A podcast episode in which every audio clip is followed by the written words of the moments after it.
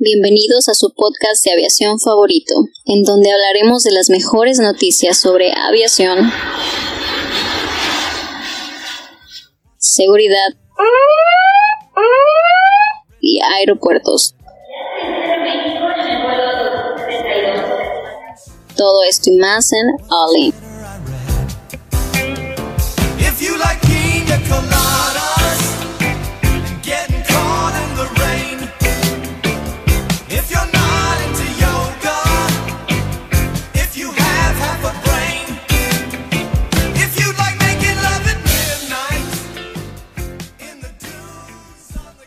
Hola, ¿qué tal amigos, amigas? Bienvenidos a su podcast de aviación favorito. Aquí estamos transmitiendo eh, desde las instalaciones del SAM. Mi nombre es Jaylee. ¿Cómo estás, Adrián? Muy bien, Gili, muchas gracias. Aquí a todo, todo dar. Aquí al lado de mí, incomodándome, está Chava. ¿Cómo está? Bueno, yo me digo cómo está solo, estoy bastante bien, estoy bastante bien tocándote. Ya Chava. este, No sé. Pero Héctor, ¿cómo estás tú el día de hoy? Pues no sé, yo y todo, todo el auditorio estamos como incómodos viéndolos, cómo se abrazan. No, sé. no, y si hubieran, si hubieran visto hace dos minutos, no. no. No, sí vieron hace dos minutos. Cristian, ¿cómo Ayúdenme. estás? Ah, pues orgulloso de, de que nuestro podcast se está volviendo más incluyente. Eh, de hecho, eh, la comunidad LGBT es bienvenida también, no, no pasa nada. Eh, lo importante es hacer tráfico, ¿no, muchachos? ¿Cómo ven? Eh, eh, Bastante Cristian, ¿y por qué bien. estás en la esquina, ven? Acércate. Oigan, Eh, Oigan, nos falta, Edson. no, no, nos falta presentar Sí. a Edson. Edson, ¿cómo estás? Qué bueno. Asu- Asume con Qué las manos. bueno. Bien, un movimiento estratégico. Bien de Edson. Eh, ¿No me das esa señal, Edson? ¿Qué te pasa? Ese dedo. Bueno, Bueno. pues vamos a introducir rápidamente el tema, ¿no? El tema es eh, el aeropuerto este de Santa Lucía, que esta semana tuvimos ciertas declaraciones al respecto del aeropuerto, donde se establece hacia dónde se va a orientar el desarrollo funcional del aeropuerto. Yo pienso que está bien el aeropuerto de Santa Lucía, como lo habíamos estado platicando anteriormente. Santa Lucía es una isla y nada más tiene un aeropuerto, así que pues la idea del, del gobierno de hacer dos aeropuertos en una isla, la verdad no está nada mal. No. Más porque ese sector del Caribe Y deja- es estratégico para el turismo. Tenemos al norte Martinica. O sea, obviamente. Chava, se- eh, eh. Chava, estamos hablando del aeropuerto de Santa Lucía que está por Pachuca, Ah, Pa- el, el- ¿Pachuca? el del Estado de México. del Estado de México. Avísenme. Mira, aquí está la nota, si quieres. Sí, ¿Podrías leer lo que te manda Adrián el jueves? Nada más para, no sé, como para que digas, oye, qué gracias, o no, no, una atención para Adrián. Adrián le mete bastante callo en hacer la escaleta. Gracias. Pero sí, la verdad no estaría nada mal invertir en el Caribe, creo que... Eh, sí, que, y que pues, de la isla pasara en, en tren hacia Cancún, o sea, esa es la, la idea. Pero bueno, el punto era que la nota, ya un poco más serio, perdón por quitarles toda la diversión, Este es el Adrián papá. el señor Don. dientes de señor. Podríamos poner un ferry, estaría bien pro, la neta. Ya. Ferry de Cancún a. Santa Lucía. El tren del Caribe. Así se va a llamar. eh, El tren del Caribe. Sí, bueno, eh, como, como sabemos, venimos platicando de, de- de esta nota de, del aeropuerto que quiere hacer nuestro señor presidente eh, AMLO Bebé eh, de, en, en Santa Lucía. Eh, realmente eh, lo que están diciendo ahora es que probablemente se utilice eh, para aerolíneas regionales, como ya habíamos estado viendo, y, para carga. Que realmente, bueno, ya el aeropuerto de la Ciudad de México deje de recibir estos eh, vuelos eh, de carga y, y los pasen a, a, a Santa Lucía. Que me hace más sentido eso que estar mandando a, gente a Santa Lucía para que después se transporten a la Ciudad de México. Pero imagínate, o sea, si yo para llegar a la Ciudad de México para hacer una, un cruce de, de aquí de Monterrey a, imaginemos, a Europa, pues y me quiero ir en una aerolínea regional, no sé, digamos, Viva Aerobús, pero Viva Aerobús no viaja hasta Europa, este, pues tendría que llegar al aeropuerto de Santa Lucía y de ahí agarrar, no sé si sea un tren o metro, digo, no metro, o un carro, que carros son como dos o tres horas, porque nuestros amigos de la Ciudad de México entenderán que es demasiado tráfico. Aquí en Monterrey hay mucho tráfico, pero no tanto como allá. Este, y, o sea, tendrías que calcular el transcurso de Santa Lucía al aeropuerto de, el, el- el aeropuerto de la Ciudad de México. Entonces, pues, Es que está bien, si vas en ferry puedes ir tomando fotos, las gaviotas, ¿Sabes? Un coctelito. Es playa, ¿no? Para allá. Es la isla, la isla de Santa Lucía, ¿verdad? Sí. Sí. Por favor, Edson, ponnos al inicio del podcast en una canción de, de piña colada. Ah, bueno, pero tú qué opinas, chaval. No, no, no, perdón. Cristian, tú tenías, nos estabas platicando del aeropuerto de Santa Lucía, que del cerro, que, que Ah, ok, ¿se acuerdan? Claro, porque mi que opinión no importa, de que ¿verdad? Hay un cerro que pudiera estar estorbando la, bueno, no pudiera, está estorbando directamente la trayectoria de una de las pistas que se planean. Y en otra de las notas platicábamos que las pistas, para, sor- para sortear este cerro, lo único que se iba a hacer era mover la pista. Eh, iban a poner dos, no, dos o tres pistas, ¿no? Era, era el, tres pistas. tres, tres Tres pistas. pistas el proyecto original.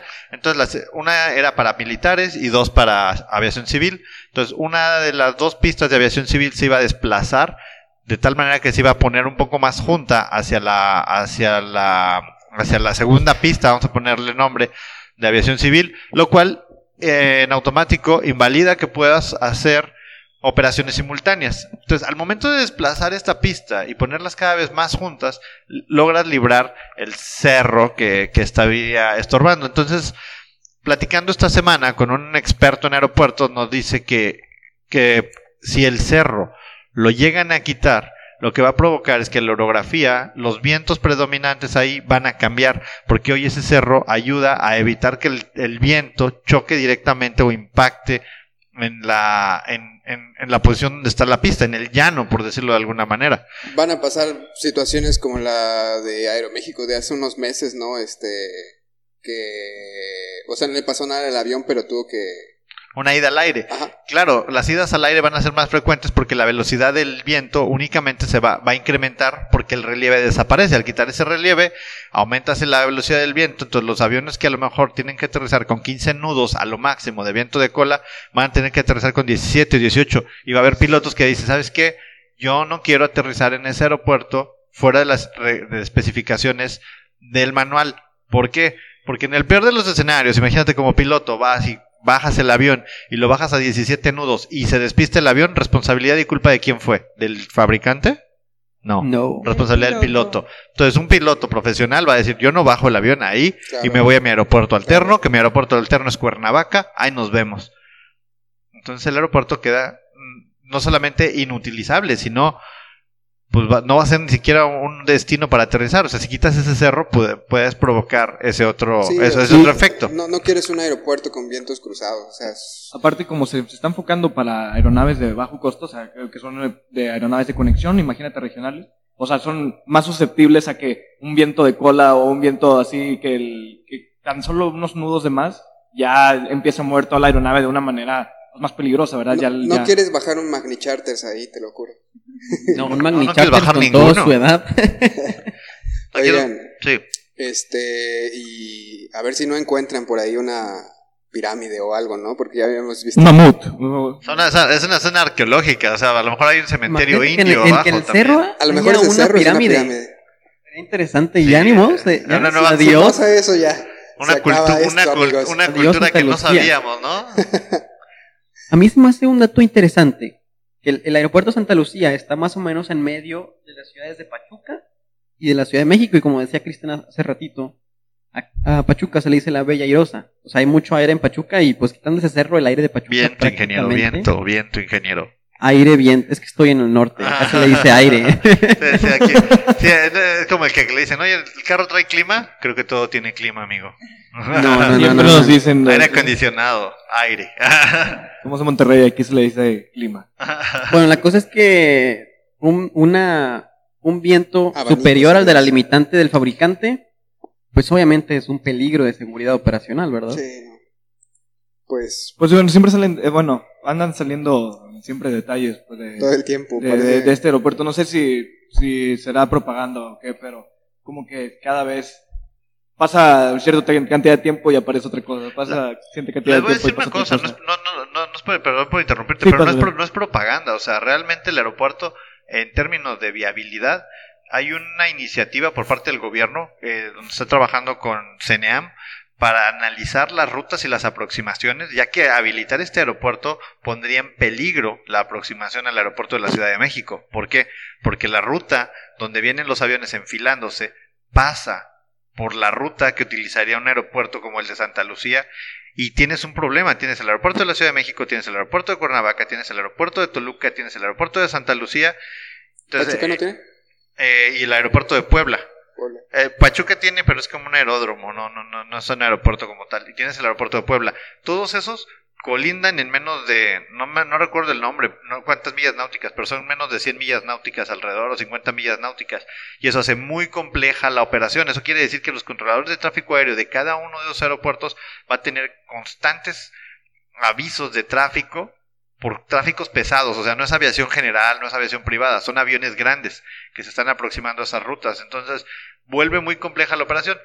No es necesaria aumentar la complejidad y ese aeropuerto estaría aumentando drásticamente la complejidad. Incluso se requiere desarrollar nuevas tecnologías como es los procedimientos le llaman PBN, que es el Performance Based Navigation, para poder hacer esas rutas. Porque de otro modo, con el tipo de navegación que tenemos hoy en día, no podríamos, no podríamos operar eficientemente esas rutas y la saturación del espacio aéreo se mantendría, aún y con ese aeropuerto.